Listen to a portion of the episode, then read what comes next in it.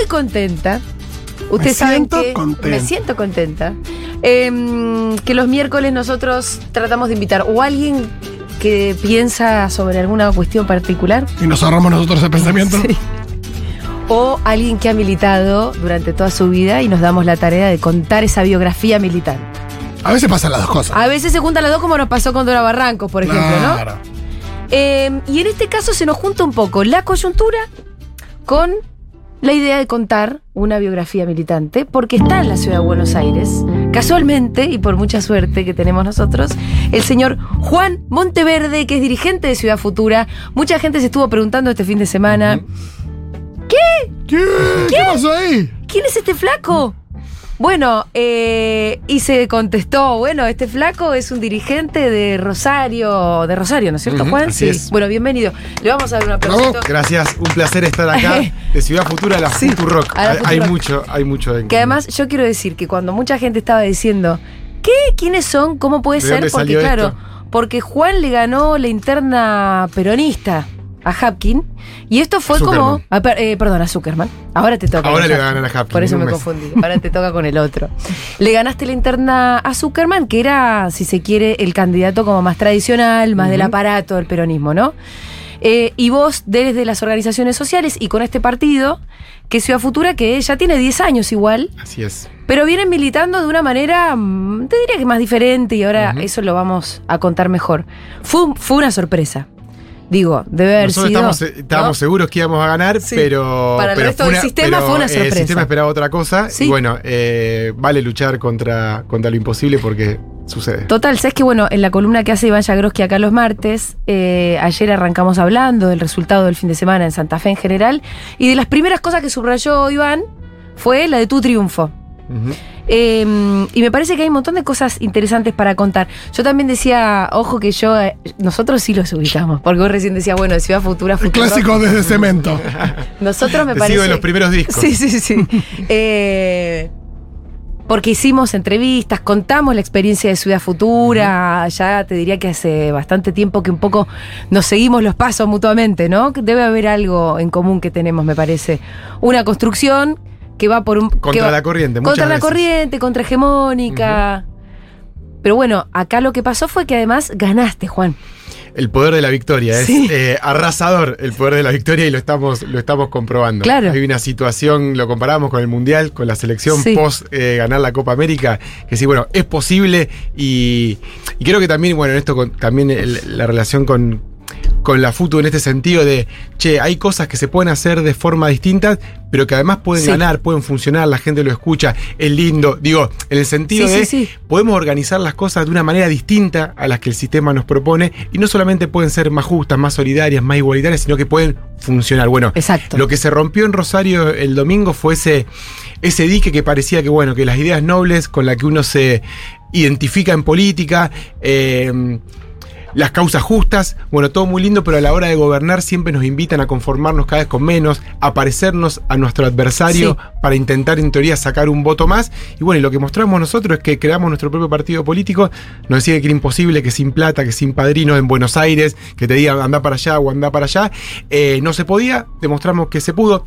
Estamos, ingresamos a las instituciones ya hace varios años, somos el bloque más grande del Consejo Municipal de Rosario y ahora decidimos, por la crisis de violencia que vive la ciudad, ampliar, convocar otras fuerzas, al peronismo, al sector del Y además jugar adentro, ¿no?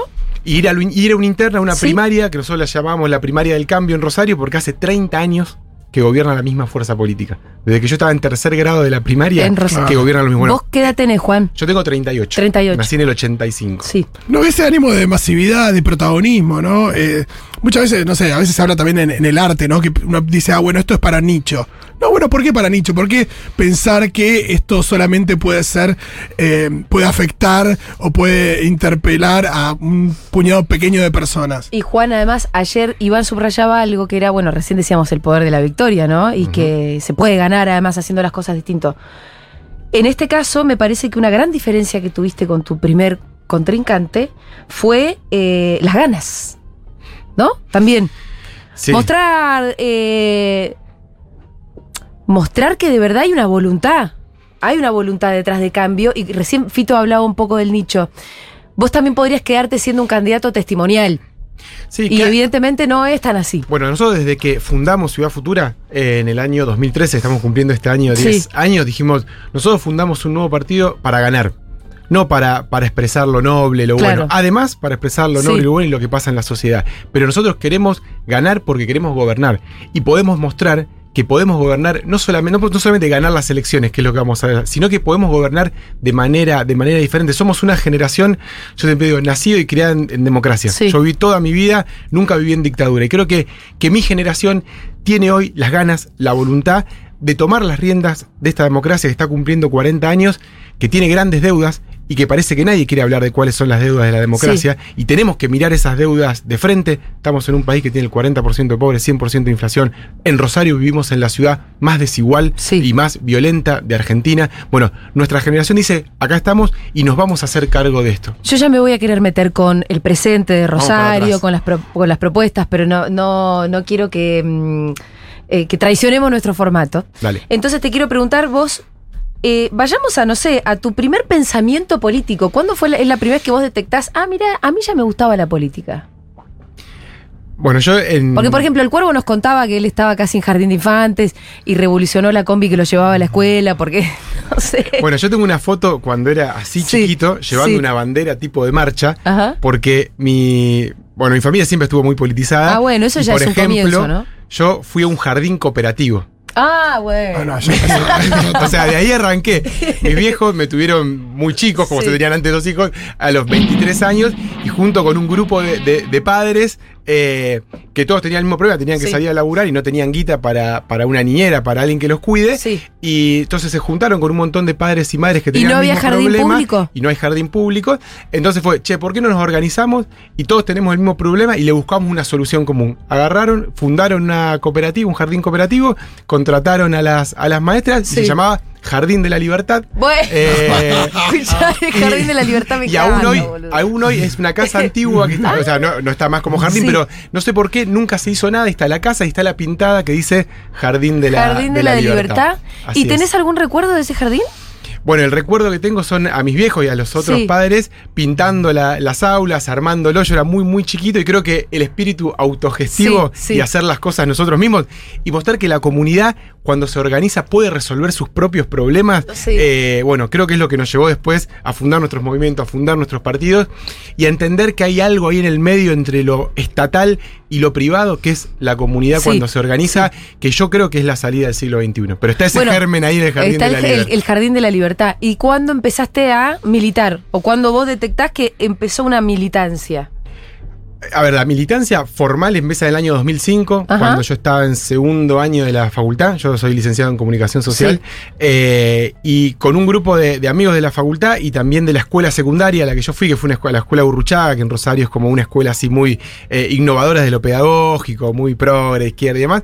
eh, que nos queríamos hacer cosas, digamos, queríamos militar, pero no nos sentíamos representados por ningún, por ningún partido y por ningún espacio. Y dijimos, bueno, ¿por qué si no nos, no nos representa nada, inventemos nuestro propio espacio de militancia? Y en ese momento dijimos, bueno, queremos no un partido político, Sí. sino un movimiento social. O sea, veníamos de la crisis del 2001. Sí. La verdad que uno en ese momento pensaba que las elecciones no resolvían demasiado las, las cosas y que había que poner el cuerpo y estar donde más se lo necesitaba. Entonces dijimos, vamos a militar a los barrios de la, de la ciudad. Bien, escúchame, y en ese momento vos el kirchnerismo todavía no te decía nada. Eh, Te lo digo No, porque de hecho, 2005 sí. me- a, mí 2000, me, a mí me resonó el exacto momento en el que yo me hice. Exactamente. ¿Y cuándo fueron los tiempos de los informes respecto de, de, de lo que pasaba en Rosario con, con el hambre y con la, la, la, la historia esta de salir en televisión de, de la gente que comía gatos? año 96. Ah, eso es 96, es Vine- mucho antes. Fue cuando empieza a Pero creciste con eso también, de alguna manera. Sí, fue cuando empezó a eclosionar el modelo neoliberal de Menem. Digamos que en Rosario se empie- en Rosario siempre adelanta. fue una imagen muy contundente, Rosario ¿no? adelanta las crisis. O sea, eso fue en el 96 Sí. y ya se veía el hambre. Los primeros saqueos en el 89 y en el 2001 fueron en, en Rosario. Por eso la crisis del narcotráfico Argentina la tiene que abordar ahora, porque esta crisis de violencia que adelanta Rosario Sí. es la crisis de Argentina. Después que- nos metemos sí, en claro, eso. claro. Eh, Bueno, pero, es interesante verlo a 2005, de Rosario hecho, como una especie de laboratorio vanguardista, ¿no? De, lo- de lo peor y de Porque lo es una mejor. gran ciudad, no es capital, no tiene a todo el aparato estatal, entonces todo impacta como, como antes. Pero bueno, en el año 2005 Sí. arrancaba el kirchnerismo, a nosotros no nos interpeló de, de- de entrada. Sí, de hecho, un, un momento fundacional cuando empezamos a organizar nuestro, nuestro movimiento, llamaba Giros, eh, que era una sigla, que era Grupo Independiente Rosarino Organizado Solidariamente, y que también había una cuestión ahí con, con- Sí, con sí. Giros, eh, con la idea del tema de Fito. Y uno de los actos fundacionales que no fue fue viajar al no al Alca Mar del Plata.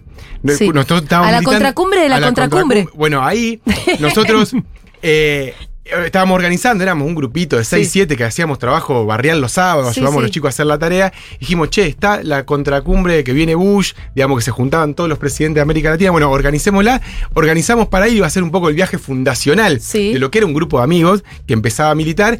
Y no me acuerdo por qué cosa Algo no operativa de priorizamos, no sé, Pero el día del niño en el barrio y terminamos yendo al barrio y no a, a la- a esa histórica eh, cumbre en Mar del Plata. Pero la idea era hacer la contracumbre de la contracumbre o era ir a- a la- ah, a la- no era trosquearla no, tanto. No, no, de No. hecho, nunca, digamos, de hecho, nosotros, si en algo no nos sentíamos representados, Sí. eran los partidos de izquierda tradicional. Ok, Eh, claro. Digamos, nuestro, nuestras referencias siempre fueron los movimientos sociales latinoamericanos, el MST, o sea, el Movimiento Sin Tierra de Brasil, Sí, el sí, zapatismo de México. Era más. La par- nosotros veíamos un horizonte de posibilidad transformadora más en los movimientos sociales que en la cuestión más institucional, si se quiere. Digamos, en, en esa posibilidad de correr el límite de lo posible eh, mucho, pero, pero mucho más.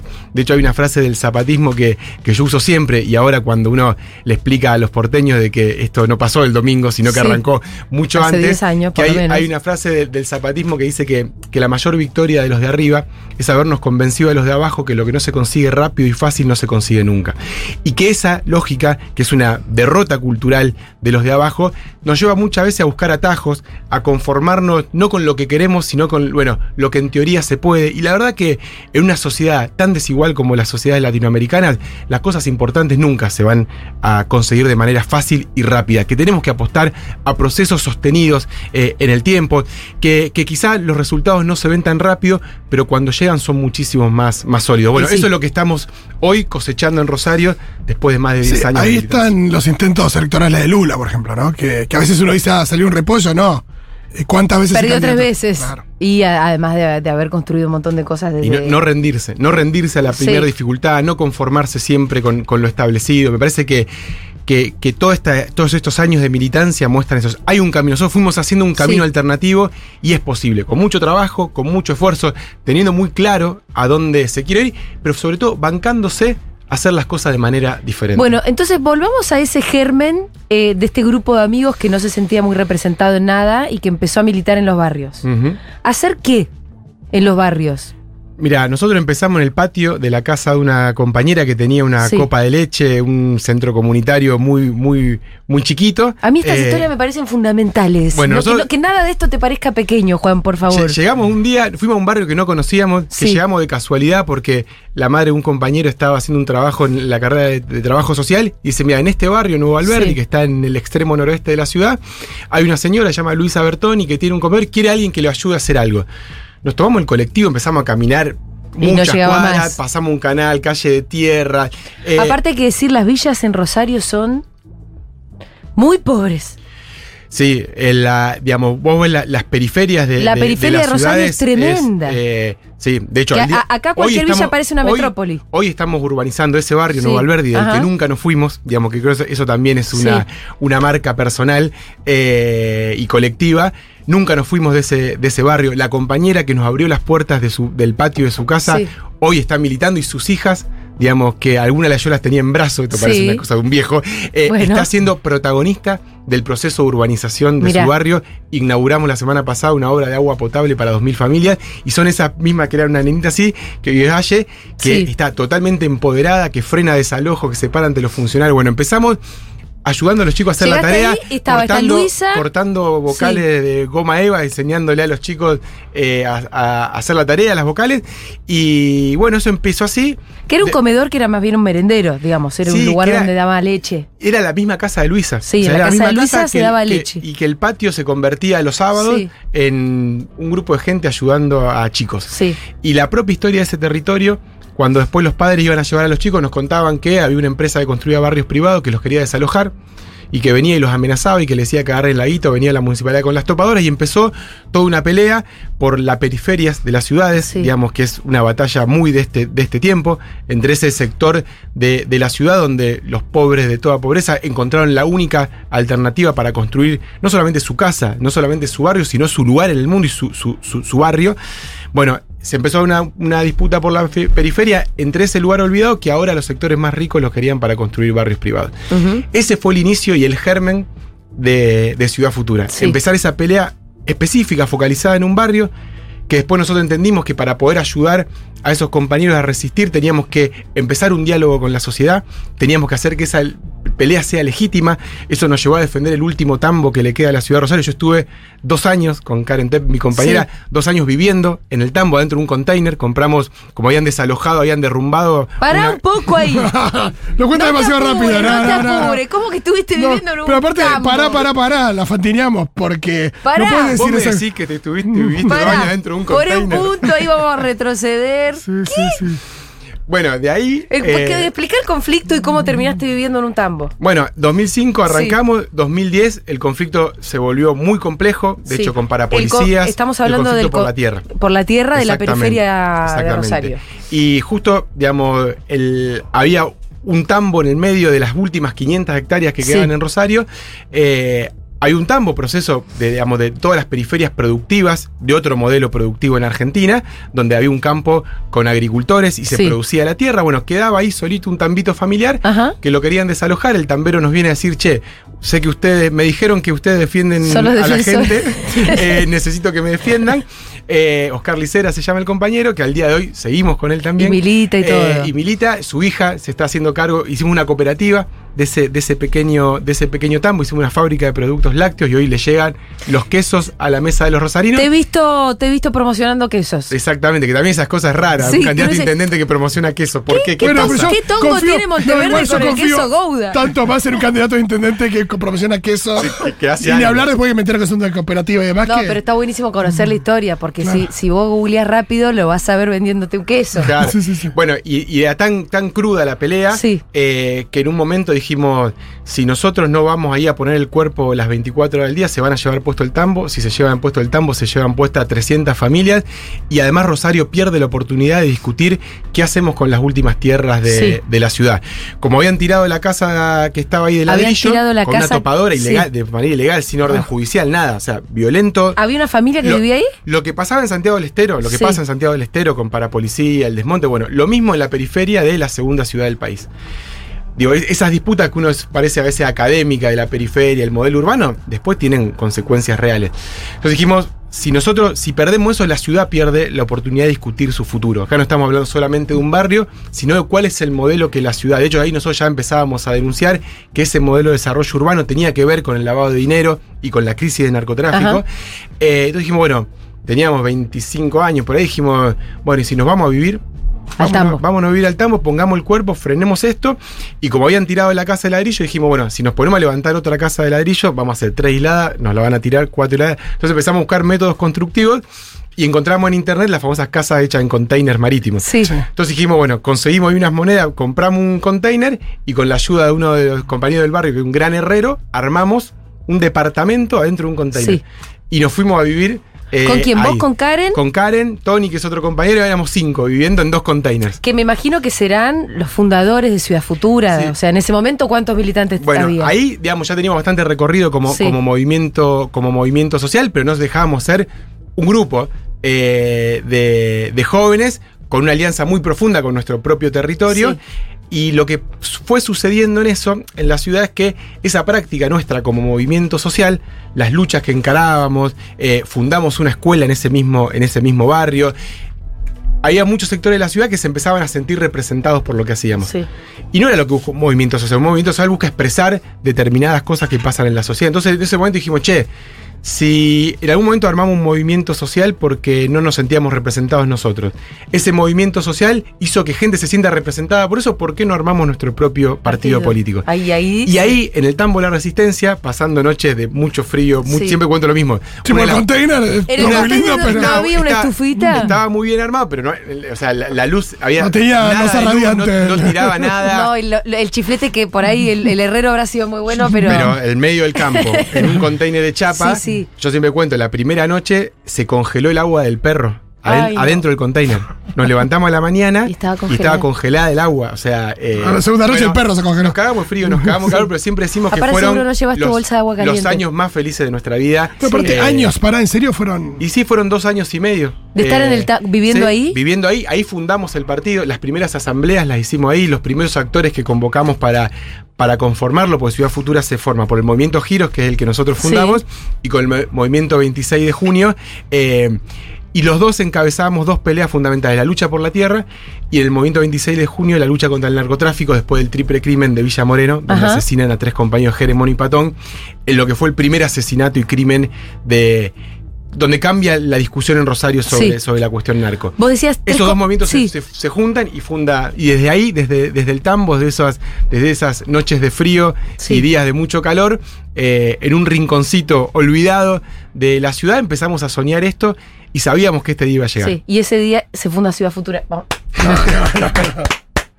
No, yo me imagino Escuchá. mucha gente del otro lado escuchando, gente que milita, gente joven. O gente, no, que- ¿sabes qué? Sobre todo gente que quiere militar y no sabe bien No, cómo. Claro, eh, y, que, y que por ahí está medio apichonada en estos últimos tiempos de, de falta de respuesta de cierta dirigencia. Es que no esperemos la, la respuesta de la dirigencia. Eh, Eso. No esperemos. Si, si nuestra historia, la de nuestro país, la de nuestra patria grande, está lleno de experiencias donde tenemos Disculpame, que animarnos Juan. a tomar el destino en nuestras manos. Vos decís, no esperemos, pero vos ya sos dirigente, te aviso. Sí, Y, la- y ya representás. Y, entonces la gente eso- ya va a empezar a decir Sí. y a reclamarte cosas. Y por eso convocamos. Digo, Perfecto. lo, lo de Rosario sin miedo es justamente eso. Es decir, nosotros, esta generación, se anima a convocar a la, a la ciudadanía a un sueño. Porque en definitiva, Rosario hoy la violencia invadió todos los aspectos de nuestra vida y nosotros en ese, en ese contexto nos animamos a juntarnos con otros. Con los que hasta ayer nos presentábamos a elecciones de manera distinta, nos Sí. encontrábamos en los barrios, nos encontrábamos en las calles peleando, pero en la época electoral competíamos. Nos animamos a juntarnos, a ponernos un horizonte, un horizonte común, convocar a toda la sociedad a esa pelea, a traspasar las fronteras partidarias, y la gente respondió masivamente como, como el otro día. Pero ahí hay un germen para mí de esto de animarnos. Cuando no nos gustan las opciones que hay arriba de la mesa, siempre es posible inventar una alternativa diferente. Sí. Yo creo que eso Pero es vos la empezaste así. a jugar desde adentro. Nosotros hicimos Hay una lectura política Sí. que hizo que, Es que ese es el proceso. se vayan institucionalizando también. Pero ese ¿no? es el proceso. Cuando nosotros Sí. fundamos primero Giros, después Ciudad Futura, nunca pensamos que era el final de nada. Siempre dijimos, es este instrumento para esta etapa. De nuestra ciudad, de nuestra historia, así como en un momento fue necesario crear un partido que tenga la palabra ciudad en su nombre, que Sí. yo creo que no existe, que eso no es porque, bueno, nos queremos quedar en Rosario, no, es porque hay una hipótesis de construcción política detrás, que en este proceso de desafección que tiene la sociedad con la política, hay que suturarlo de alguna manera, digamos, y eso se, para nosotros se hace de abajo hacia arriba. Digamos, se hace vinculando, acercando la decisión al lugar donde esas decisiones tienen, tienen impacto, vinculando los problemas de la vida cotidiana con la política, no las grandes discusiones de rosca, macro, que después muchos dicen, che, ¿y esto qué tiene que ver con mi vida, sí. con mi vida cotidiana? Entonces, ese desafío de la construcción de abajo hacia arriba, de poder plasmar y materializar ahora en el presente pedazos de esa ciudad y esa sociedad que queremos para mañana. Una de las características de Ciudad Futura, para los que no nos conocen, yo siempre digo, no es mejor ni peor que ningún partido que el resto de los partidos, pero tiene una particularidad que es que nosotros le ponemos mucha fuerza, mucha militancia y muchos años a materializar ese, ese modelo de ciudad. ¿Por qué vende? ¿Por qué tenemos quesos?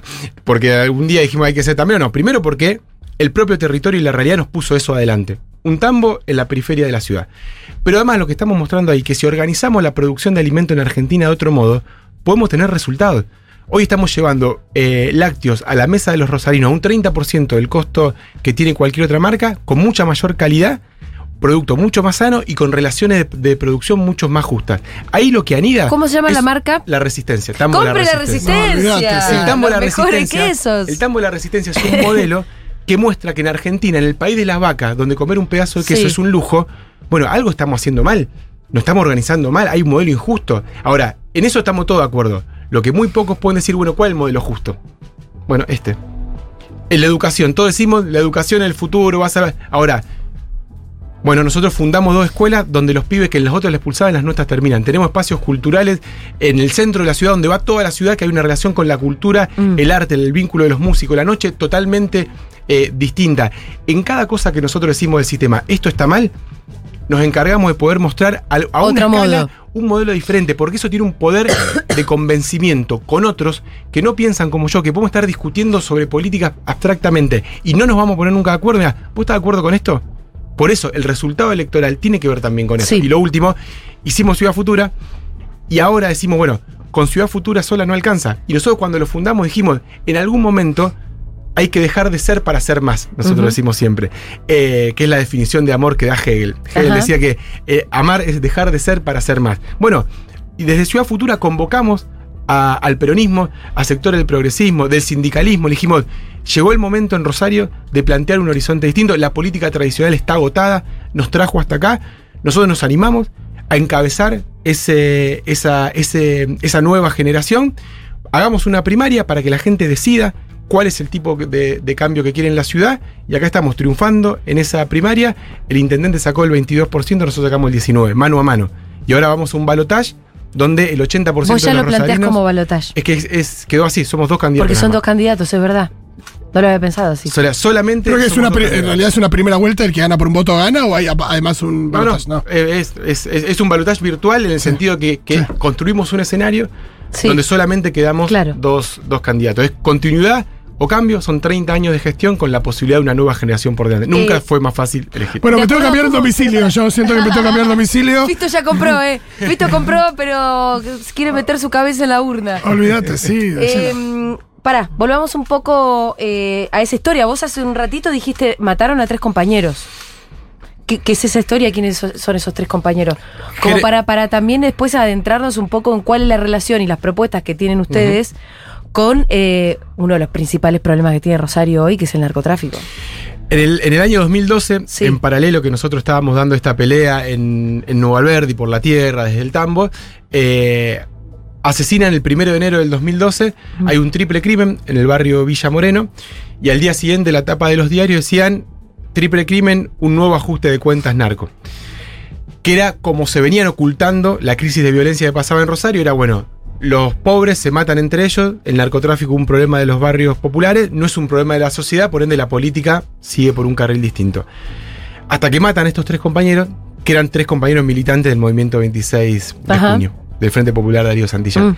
Entonces empieza toda una batalla y una lucha para decir, no eran soldaditos de una banda narco, esto no era un ajuste de cuentas, los mataron, lo mató una banda porque se los confundió.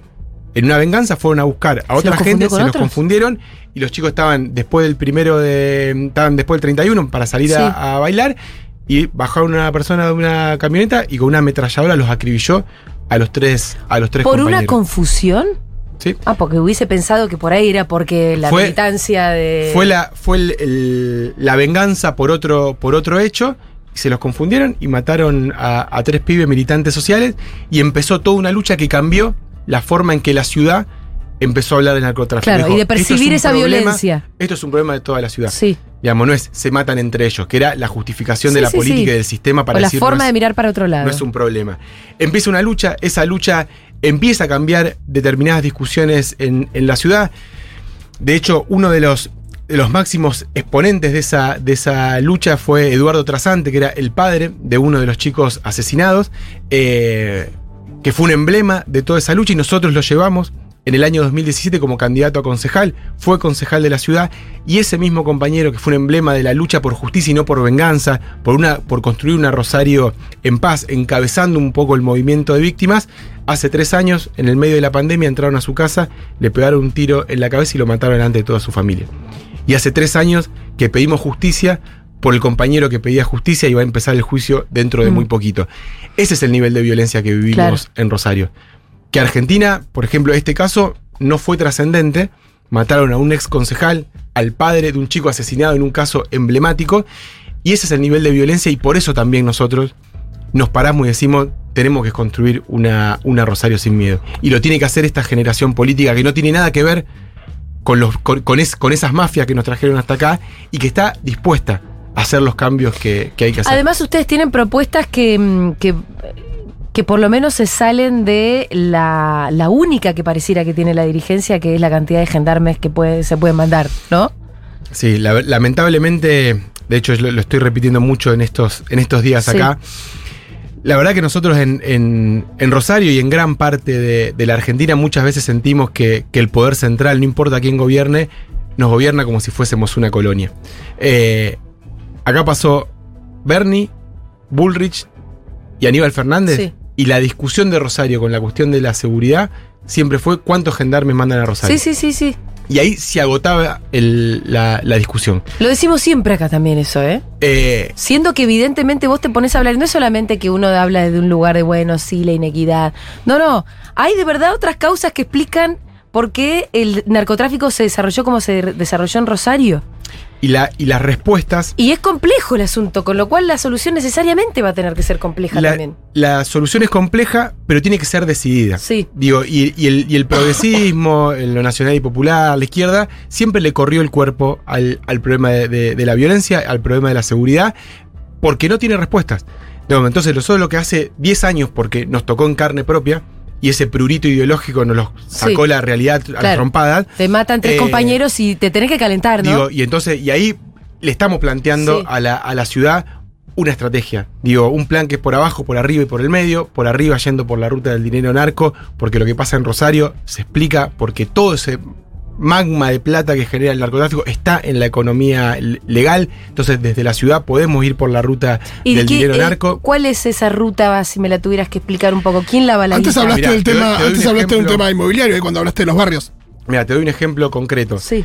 el, uno de los empresarios con, con los que nosotros empezamos a pelear por la tierra, que era dueño de la tierra por la cual Sí. peleamos, hoy está preso por formar parte de una banda narco, no por lavar plata. Por formar parte de una banda narco fue un empresario estrella inmobiliario de la ciudad. Así, famoso, conocido, rico y famoso. Firmaba convenio con el intendente, convenio Sí. urbanístico, y fue además presidente del puerto de Rosario. Wow. Ah, tenía, tenía, Estaba- estaba, todo, en todo parecía demostrado. una serie de Netflix. Digo, y, y si querés más serie todavía y Sí. estas cosas. ¿Cómo se llama ese Gustavo, señor? Gustavo Shanahan. Ajá. un giro perverso de, de la historia y que también Shanahan, habla. el de... Hay una inmobiliaria como muy famosa. ¿Será no, el mismo? No sé. Vos no sabés más No de inmobiliarias que yo. Rosario, No sé. en Rosario no. es, una inmobiliaria, puede Ah. ser que acá lo sea. Pero si vos querés, en esto de, de que también cuando un proyecto político está tan arraigado en, en- en- en la comunidad y en la realidad de la ciudad, ¿sabés cómo lo meten preso al, al empresario este? Un día siguen una causa federal, siguen un bolso de plata de un barrio popular de Rosario, de Villa Banana, siguen un, un bolso a una financiera. Sí. Ese búnker estaba regenteado por el narco que está acusado de matar a nuestro compañero Eduardo Trasante. Sí.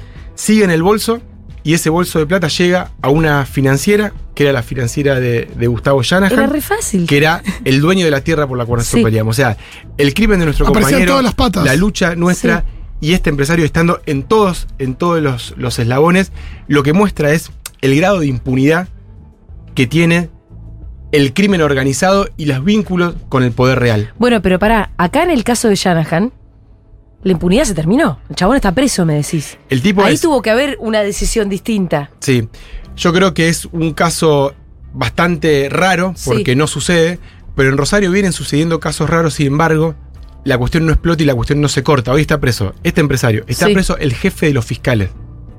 El jefe de los fiscales, que es el que tiene que investigar los delitos, está Sí. preso por formar parte de una banda. Hay un senador que no lo pudieron ni siquiera sentar a declarar porque se escudó en los fueros que lo protegieron todos los partidos políticos.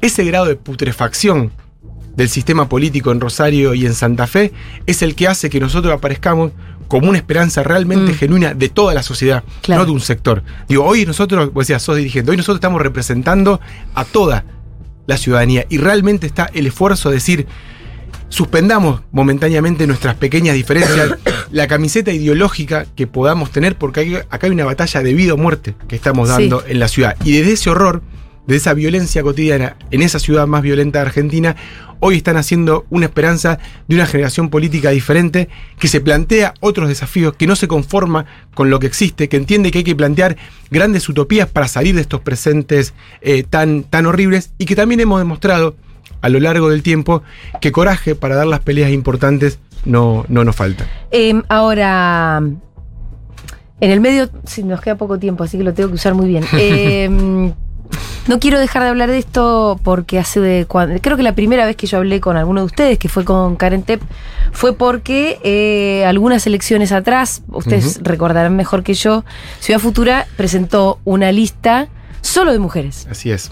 que me pareció casi performático, pero eh, con una fuerza simbólica importante, porque ¿en qué año fue? Fue en el 2017, pleno auge de la. Te diría la- que un poquitín más adelantado, porque la explosión total fue el 2018. Fue un poquitito incluso. Bueno, de hecho, la, la propuesta de las compañeras fue un poco eso. es decir, Premonitorio, ¿no? Nosotros tenemos que expresar lo que está Sí, pasando en claro. la sociedad como instrumento político. Y en este momento está creciendo el movimiento feminista. ¿Por qué no plantear la idea de una lista que esté 100% digamos, compuesta por, por mujeres? Presentamos la lista, Sí. obviamente, todo el partido dijimos, vamos para allá. Sí. Y un juez la impugnó porque no tenía cupo masculino. Pero si eso no existe, en, un, señor. en un- en un invento jurídico, en un eso. Para, entonces la lista no se pudo presentar así. Y la lista lo que hicimos fue, a- a- o no se puede presentar, o Sí. se adecua y ponen un varón cada, cada dos mujeres. Entonces lo que hicimos fue inventar candidaturas en rebeldía. Sí. Entonces fuimos, digamos, candidatos en el lugar 3, Sí. diciendo, bueno, si somos electos renunciamos. Pero fue Ajá. justamente... Como esa- testimoniales, Claro, digamos. como testimoniales. Pero fue, es decir, para eso nosotros creamos Ciudad Futura. Sí. Para expresar y para darle poder a lo que está pasando en la sociedad y así vamos a gobernar la ciudad de Rosario. Para nosotros, el cambio, como así, bueno, ¿qué tenemos como, como generación para aportar? Es la firme convicción que si nosotros, cuando tenemos lugares de poder, no decidimos descentralizar y relegar un pedacito de ese poder para darle un poquito de poder a otro, para que ese después le dé otro poquito de poder a otro, no tenemos destino como patria. Que nosotros lo que tenemos que hacer en cada política de Estado que llevamos adelante, no solamente resolver un problema, sino construir una sociedad mejor y dejar a ese sector más empoderado de lo que estaba antes. ¿Para qué? Cuando perdamos las elecciones, porque las elecciones Sí, en se algún ganan y se momento pierden, sí. vos podés estar 4, 8, 16, podés ser el mejor gobierno del mundo. En algún momento, Sí. por un voto la perdés y te va a tu casa. Bueno, que cuando vos te vayas a tu casa, la sociedad quede con más poder para que no retroceda ni un centímetro ningún derecho adquirido. Si Ah, entendés- Me encanta eso Porque- porque Sí. es verdad que sucede algo que muchas veces se pierden elecciones y queda un tendal. No, Queda la cosa realmente de- un tendal. no, y la, la Y idea de una sociedad, no, y la idea de, de la orfandad eh, después de una derrota, la hemos vivido y, y es tremenda. Y es verdad que, que si un- por supuesto, al Bueno, mismo nosotros en nuestro lugar construimos Futurock, pero, pero hubo que, mm, que inventar eso porque si no quedábamos tirados. bueno, y lo inventaron y funcionó. Porque nosotros empezamos a hacer radio eh, en el Estado, con lo cual teníamos esa cunita. Ahora, te corren el Cuando se pierden elecciones, te corren el banquito y ¿qué haces? Te tenés que construir otro banquito. Por eso es fundamental la autonomía. Tenemos que Mm. darle poder a la sociedad. Ahora, pero también ganar, lo que decías vos. Eh, me ¿Es el bloque más grande de la legislatura, el de Ciudad Futura? Sí, del Consejo hoy somos el bloque, el bloque más grande y después las elecciones muchísimo más y además porque nos estamos juntando con otros. Pero sí, hoy como bloque, bloque Sí. somos el, el más grande. Y entonces hubo un montón de iniciativas que después se pudieron transformar en realidades. Por ejemplo, la Tirame la más interesante. te doy dos que van a Sí. ser dos instrumentos de nuestro gobierno. La agencia antilavado. Nos decían que Rosario desde la ciudad, que era un delito federal, Sí. que no se podía hacer nada de No Rosario. se puede investigar el lavado. que iba en contra de la ley de seguridad interior y un montón de boludeces más. Dijimos, se puede, lo presentamos, todo el arco político nos dijo que no, hasta que terminamos convenciendo uno por uno, porque la realidad también a la política la pasó por arriba, y hoy existe, se votó el año pasado, Sí. y hoy se está formando esa agencia contra el lavado. Y después, por otro lado, el año pasado votamos una herramienta que va a ser central en nuestro gobierno, que es una empresa de desarrollo urbano. Que es una, una experiencia que nosotros trajimos de Medellín. Yo estuve en Colombia hace un mes y medio.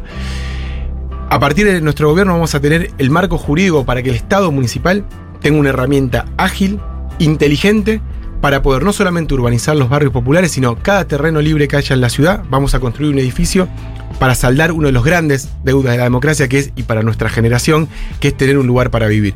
Para mí, muchas veces un intendente no puede manejar el precio del dólar, Sí. no puede manejar la inflación. Ahora sí, lo que debe hacer es garantizarle a su gente un lugar para vivir y poder desde ahí proyectar su proyecto de vida. Cuando nosotros decimos Rosario sin miedo, no es solamente sin miedo a perder eh, la vida en la calle en- o en un robo, en una disputa o una balacera. Es también sin miedo a no saber si mañana vas a tener un lugar para vivir o te tenés que mudar cada dos años, sin miedo a perder el laburo. Digo, hoy vivimos una situación de incertidumbre en Rosario, en Argentina, en el mundo enorme.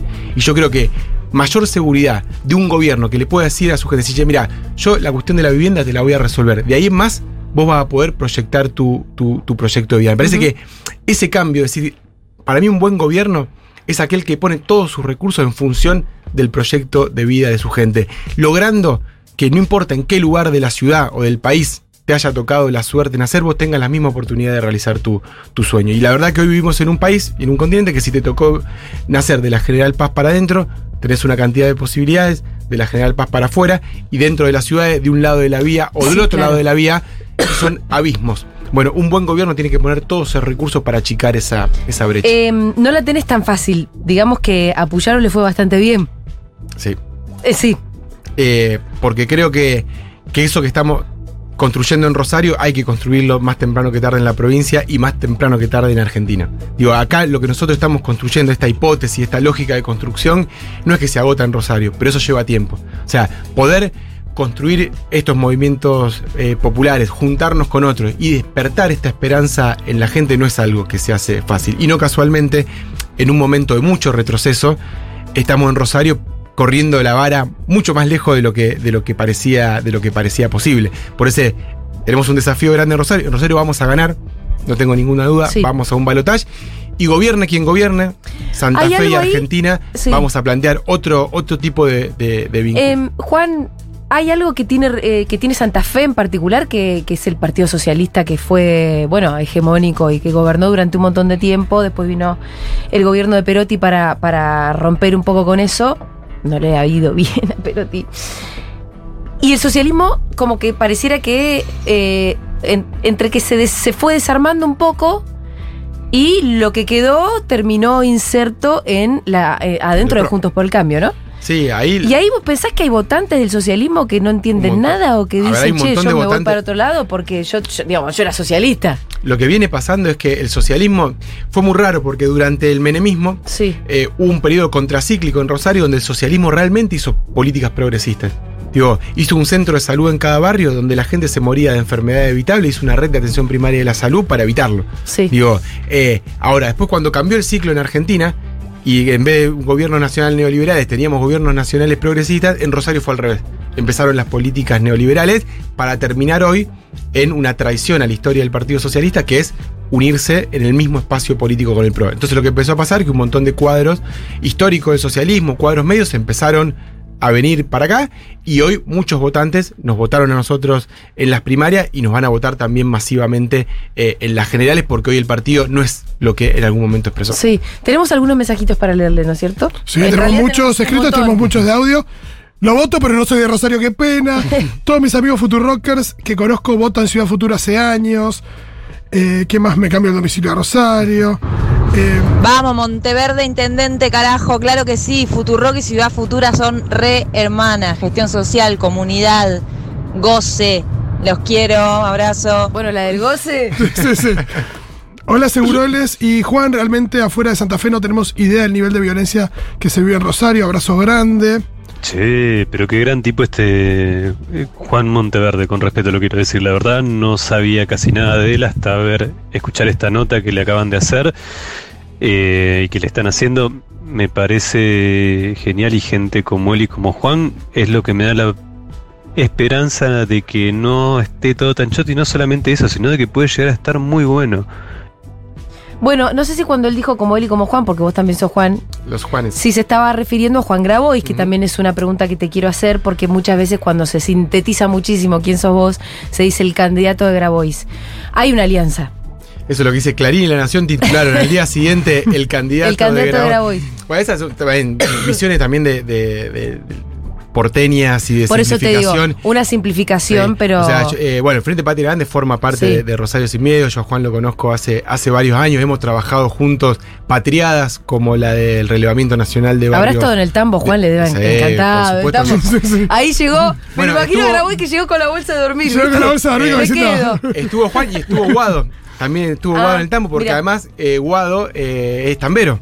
Claro. De hecho, nosotros estábamos muy entusiasmados cuando. Sí. Queremos leche, lo- tenemos un lo pero que- tenemos leche. que- Lo que pasó. Que después. eh, que era, íbamos a meter un, Sí. un presidente tambero y un intendente tambero Claro, en una, claro. una alineación cósmica de la vida. Sí.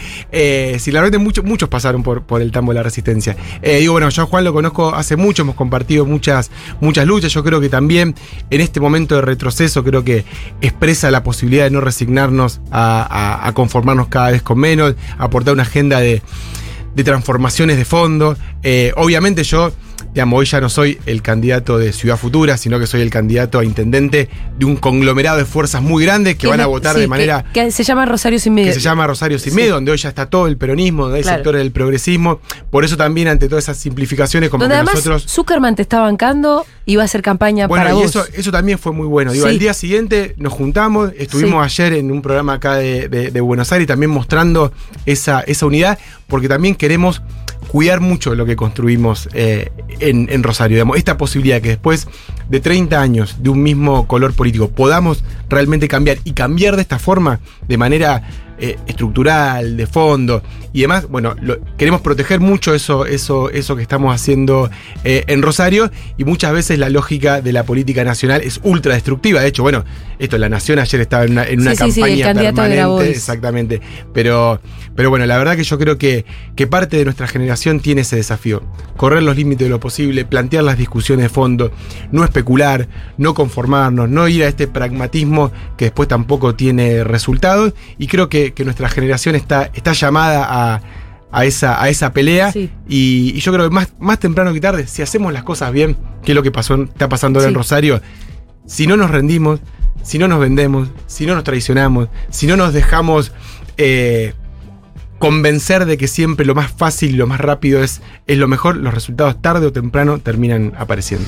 Em, algunos mensajitos más, porfis. Acá sí acompañamos, compañeros, me voto encima, tráiganme una urna, lo voto a Juan. Bueno, ahí tenés a tu votante, Juan. favor, es un cohete en el traste la energía de este hombre, por favor, copiémonos, imitémoslo y la ayuda que necesite que cuente conmigo. A ver qué más. Vos tenés ahí para leer. Aguante. Juan, aguante el movimiento Vita, aguante Ciudad Futura. Me encantaría ir en Rosario para poder votarlos. Les mando un saludo desde Rafaela Santa Fe. Una masa Juan, dale para adelante. Bueno, ahí traía el movimiento Evita, la, la oyenta también, Bueno, ¿no? eh, Una fueron- alianza de años. Fueron, fueron los primeros que, que se animaron, Mm. digamos, en, en- en esta apuesta de Rosario sin miedo, decir, che, hay que ampliarnos, tenemos que juntar. De hecho, bueno, nosotros llevamos a, a Eduardo Toñoli como candidato a Sí. gobernador, un hijo de la generación, de la generación diezmada, Lucila de Ponti como candidata a diputada. La verdad que esa potencia de, de esa unidad también fue premiada en, en las urnas. Decir, bueno, dejémonos de joder Sí. y juntémonos Sí. todos tras, tras una utopía. Evidentemente se, se premió esa juntada. Porque aparte, si no, después el voto lo divide y no tiene nada que ver. A ver, Rolito. El domingo cada voto que salía de la urna en el escrutinio me generó una experiencia inigualable. Allí estaré fiscalizando nuevamente el 10 de septiembre. Bueno, imagino que importante y ya deben tener ahí. eh, Podríamos hacer una transmisión especial de De- sí, total, el del 10 de escrutinio. septiembre. Algo Eh, que a mí me gustan son los escrutinios. oh, Dios. Bueno, podríamos hacer una transmisión especial de allá, ojo. Ojo, ahora la pensamos bien. Eso que el otro día venía medio lenteja. Vamos, Juan, vamos Ciudad Futura, es la única esperanza de la política como herramienta de transformación que tenemos en Rosario. Igual el escrutinio con esa boleta horrible que tienen ustedes. ¿A vos, te, vos bancás la boleta? ¿Pensás que de alguna manera te ayudó un poco? Yo creo que tiene pros y contras. Sí. Creo que el, el mejor modelo es el de Sí. Córdoba, que te permite, que es boleta única papel, pero Sí. te permite votar el proyecto entero. Sí. Una, de las una de los problemas de la boleta única es que tenés todas boletas Claro, claro. distintas y se rompe la idea de proyecto colectivo. Eh, pero yo creo que también la boleta esta tradicional tiene muchas desventajas en términos de. eh, de capacidad de, de que proyectos alternativos tengan realmente las mismas posibilidades de competir. Claro. El peso del aparato tradicional Sí. es muy grande. Con la boleta como la tenemos. boleta Por eso te preguntaba si vos pensabas que un Por poco eso te yo había creo que ayudado. lo que hay que ver es el, el Sí. modelo de Córdoba, que yo creo que es un buen modelo. Sí. No- Luciano dice, estoy llorando, escuchando y sin entender del todo por qué. Yo creo que creo poder explicarlo. Me parece que hay algo también escuchándote, eh, Juan, que en la campaña no se viene escuchando. Eh, digo, como cierta esperanza, una actitud como proactiva, propositiva. Hay algo ahí de, de bueno, sobre todo en la campaña a nivel nacional, de, de pensar que, que, bueno, de- sí o sí vamos a tener que atravesar un momento muy jodido y ajuste y todo, y no tenés candidatos hablando como con cierta... Esto, con el cohete en el culo, ¿no? Sí, Me totalmente. parece que pasa eso también. ¿Qué más? Pa- Mándame algún audio más. ¿A quién votamos para intendente en Rosario? Juan, Ahí el pequeño votante Simón todavía no puede votar ese pequeñín. Puede tener una intención, pero no puede votar. Acá Rosarina, eh, desde, desde que apareció Ciudad Futura, los vengo votando en Rosario hace rato. eh, y bueno, ver que se alinean mis, mis, mis espacios políticos e ideológicos eh, me alegra mucho. Eh, hubiese sido una gran decepción eh, que se vaya para otro lado y cuando lo vi con Ofelia, ahora que lo escucho acá, la verdad que me alegra mucho que ver que, que están por los lados correctos o por los lados que por lo, men- que por lo menos a mí me representan. Ahí te, te desconfío un poco, ¿viste? A ver, ¿a dónde El mensaje dónde van? contenido, ¿a dónde va este? Hay un par de Una, mensajes. una de- amenaza velada, pero bueno. hay un par de mensajes de, de como que- queriendo medir el peronismo en sangre. Sí. eh, también.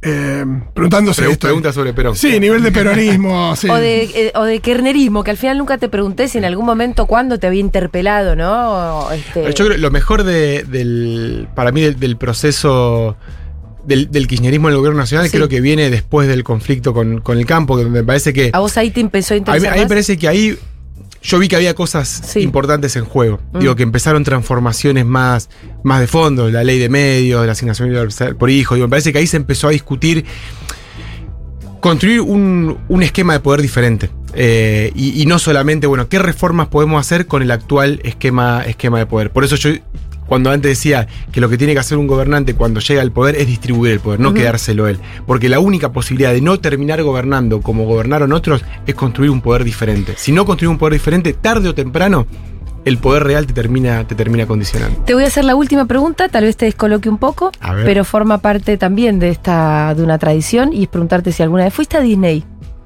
No, jamás. No fuiste, Jamás fuiste en si fuiste al jardín cooperativo, la libertad, ¿qué te van a llevar a Disney? no, no, Disney, mu- muy lejos de, de la cosmovisión y de la- los anhelos. Bueno, me imagino, pero el cuervo, por ejemplo, fue. Sí, varios te sorprendieron. Sí, el cuervo fue y Sí. al cuervo se lo llevaron preso. Anda a superar esa en Esa- Disney eh, con 12 años. Es, esa es difícil de superar, pero no, Disney no, lejos, lejos de Disney. Muchas gracias. Pasó Juan Monteverde por acá. Él es candidato a intendente en Rosario. Eh, así que bueno, quienes estén escuchando y tengan la posibilidad, ya saben, me parece que eh, han sido convencidos. Imagino si que es que no te votaron ya, me parece. Bueno, y la próxima Eh, venimos ya como intendentes. Sí, eso. Ojalá que sí, Juan. Muchísima suerte. No, muchísimas Y gracias por haber gracias. pasado por acá. Y también felicitaciones por sostener este espacio. Creo que est- esta es la muestra de que, de que cosas diferentes, si uno le pone gana, empeño, corazón y voluntad, realmente se puede. Y, y el futuro de la Argentina está en potenciar esta, estas cosas y no esperar que la solución venga de arriba, Bueno, viene siempre de abajo. Totalmente. Esto, además, contarles que fue grabado, va a ser subido a YouTube más tarde, por si lo quieren ver, por si lo quieren compartir y dejarle comentarios eh, y darnos mano también eh, para, para que se conozca este contenido, nos viene muy bien. Juan, gracias nuevamente por haber pasado por acá.